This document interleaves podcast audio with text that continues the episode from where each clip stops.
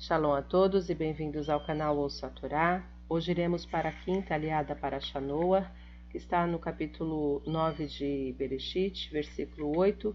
Vamos ler até o versículo 17.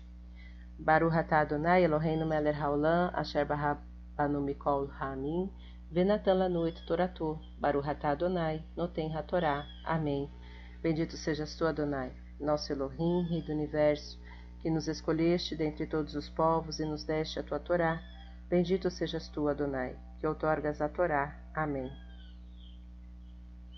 E disse Deus a Noé e a seus filhos, com ele, dizendo: E eu, eis que estabeleço a minha aliança convosco e com vossa semente depois de vós, e com toda alma viva que está convosco, com a ave, com o quadrúpede, e com todo animal da terra convosco, todos que saíram da arca, todo animal da terra.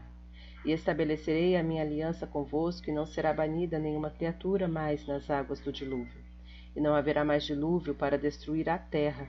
E disse Deus: Este é o sinal da aliança que eu dou entre mim e vós, e entre toda alma viva que convosco esteja, para perpétuas gerações.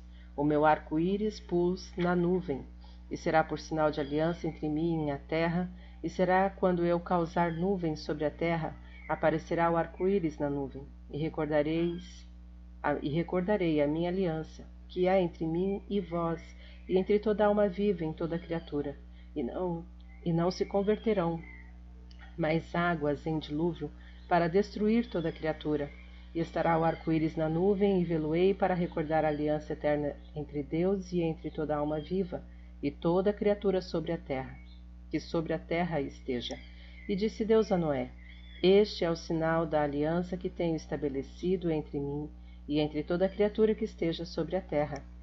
Amém. Baruch atah Adonai Eloheinu melech haolam, asher natan lanu Torah temet, v'hayol lanatah betorreinu, Baruch atah Adonai, noten hatorá. Amém. Bendito sejas tu, Adonai, nosso Elohim, Rei do Universo, que nos deste a Torá da verdade, com ela a vida eterna plantaste em nós. Bendito sejas tu, Adonai, que outorgas a Torá. Amém. Vamos aos comentários.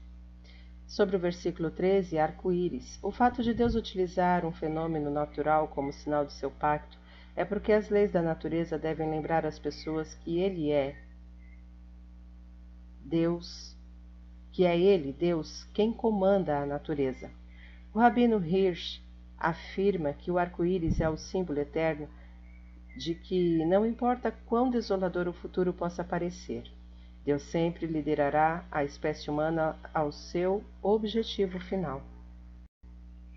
Shalom a todos.